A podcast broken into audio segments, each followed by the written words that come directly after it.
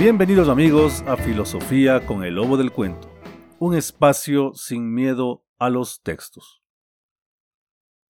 Orígenes, sentido y alcance del proyecto filosófico es un breve ensayo del filósofo griego Cornelius Castoriadis. En él, Castoriadis defiende vehementemente la tesis de que la filosofía solo pudo nacer en el contexto de la polis. Con eso, aunque la relevancia de quienes pueden ser considerados los primeros filósofos no se ve disminuida, sí se cuestiona que sean percibidos en la historia de la filosofía como iluminados o profetas a quienes se les ha revelado, así sin más, una verdad, y en consecuencia que su pensamiento, que se revela ante los discursos impuestos por la tradición o por la fuerza, aparezca como fruto de la suerte o de la nada. Cito.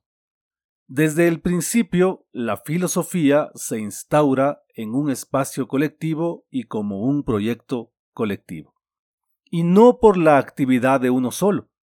La filosofía no es una revolución profética y los primeros filósofos no aparecen como portadores de una revelación. Fin de la cita. La filosofía nace en la polis y no puede nacer más que en la polis, escribe Castoriadis.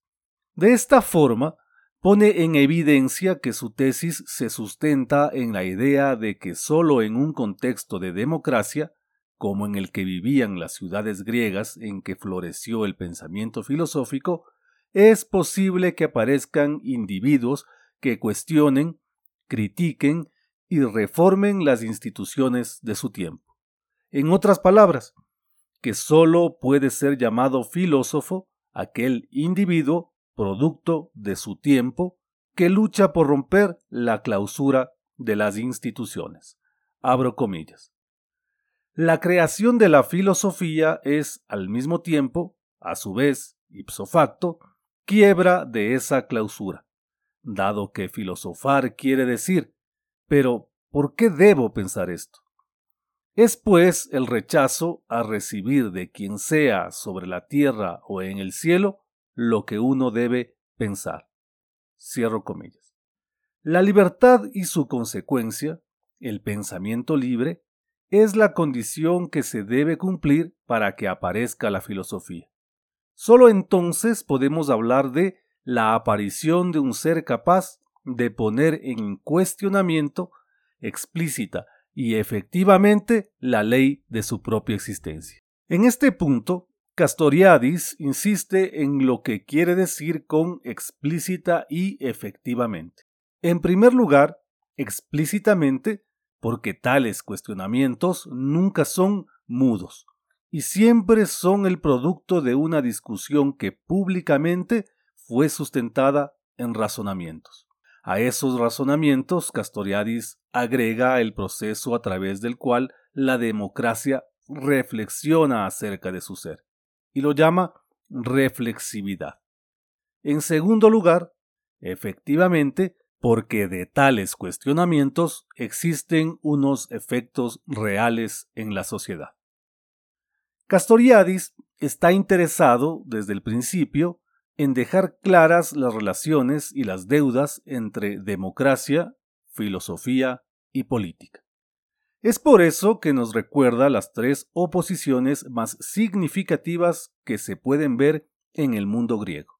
Ser y parecer, verdad y opinión, naturaleza y convención. Debemos aclarar que nuestro autor percibe estas oposiciones como articulaciones que, así como se polarizan, terminan formando de entre sí un concepto global.